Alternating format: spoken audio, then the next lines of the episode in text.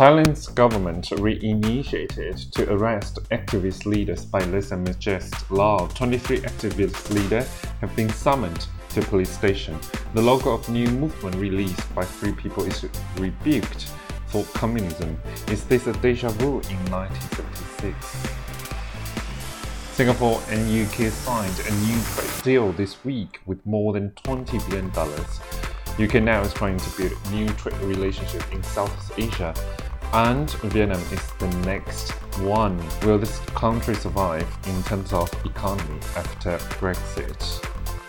This is Tanyan. I would like to tell you what you need to know this week. Hello, I'm Frank Kansu. This is Tanyan. Welcome back. Great to have you with us.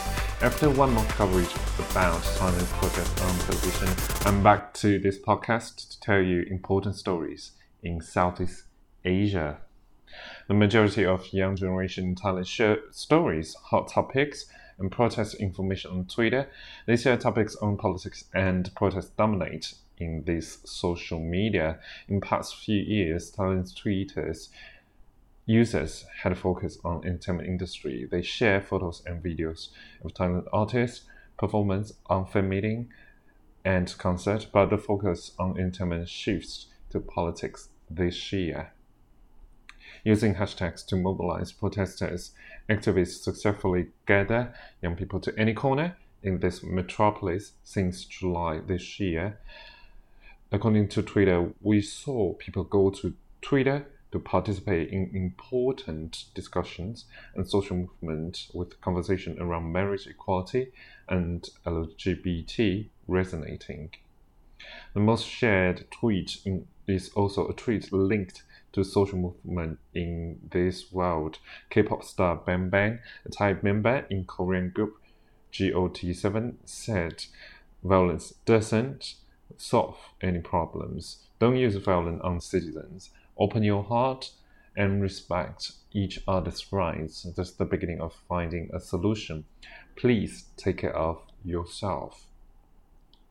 This protest gained a lot of attention online in Thailand, but in reality, activist leaders have been captured again this week because of, let's say, Majest Law. 23 activists, including prominent leaders, human rights lawyer Penguin, Room, and Mike, are accused of defamation to Thai royals is uh, known as lese Majeste law by Thailand's government.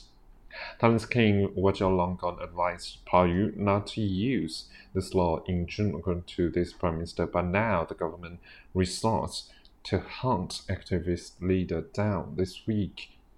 These activists will face penalty up to 15 years in jail so some political commentators believe Prayut's government uses this law as a political tool, also in the sake of national security, to wipe out opposition's influence at once.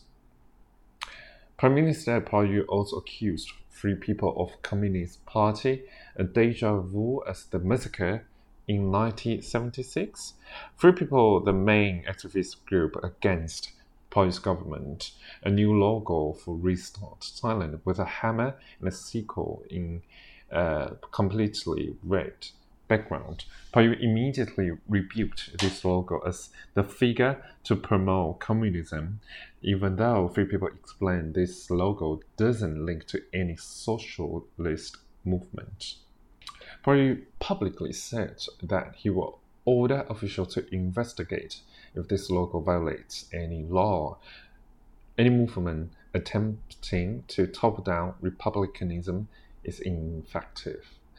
Back in 1976, government escalated the tension between student and pro-government supporters by stigmatizing the opposition side as communist. And the massacre in 1976 October finally ousted the government. Now the activist group wants to galvanize more support from workers by new logo or movement, but Prayut might take this chance to aggrandize the agitation up to next level. Turning to Singapore's UK signed a new trade deal with this Southeast Asian state before the official date of Brexit. This deal provides a new trade relationship with more than $22 billion. The deal comes as British Prime Minister Boris Johnson and the European Union chief executive, executive gave themselves until the end of this weekend to seal a new trade pact. The agreement re- removes tariffs and gives both countries access to each other's markets in services. It will also cut non tariff barriers for electronics, cars, and vehicle parts, from pharmaceutical products, medical devices, and renewable energy generation. This deal was completed just after British Prime Minister claims high possibility to Brexit without any deal. The deadline to negotiate a deal for Brexit is approaching.